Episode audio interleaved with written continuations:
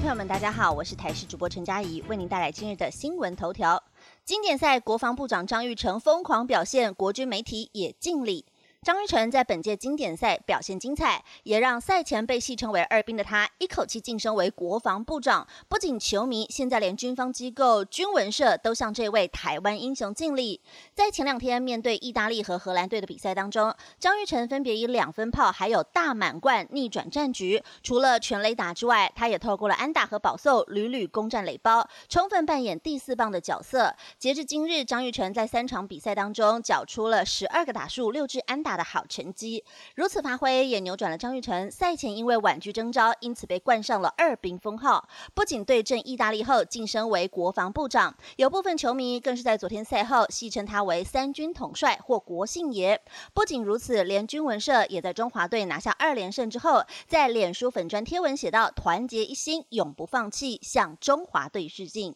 更有趣的，在后方备注国防部长仍坚守岗位，还在贴文最后标注了张玉成和陆军、海军挖兵等单位放在标签中。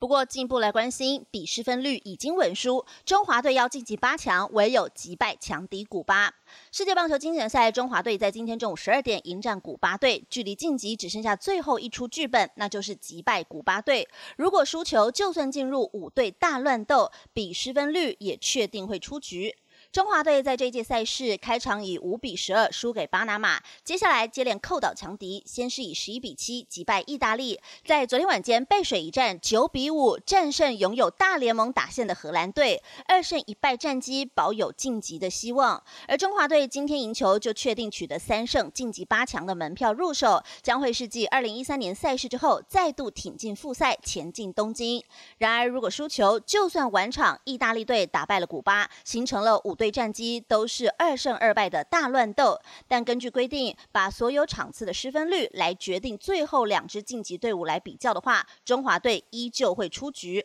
而截至今天赛前为止，中华队丢掉二十四分，是 A 组最多，第二多的是巴拿马队丢掉了二十一分。不过已经打完四场，加上中华队今天的对手是古巴，只掉了十四分。因此，如果今天输球，中华队的失分还是比古巴多，代表至少有两队的失分率排在中华队前面。比较后无法晋级。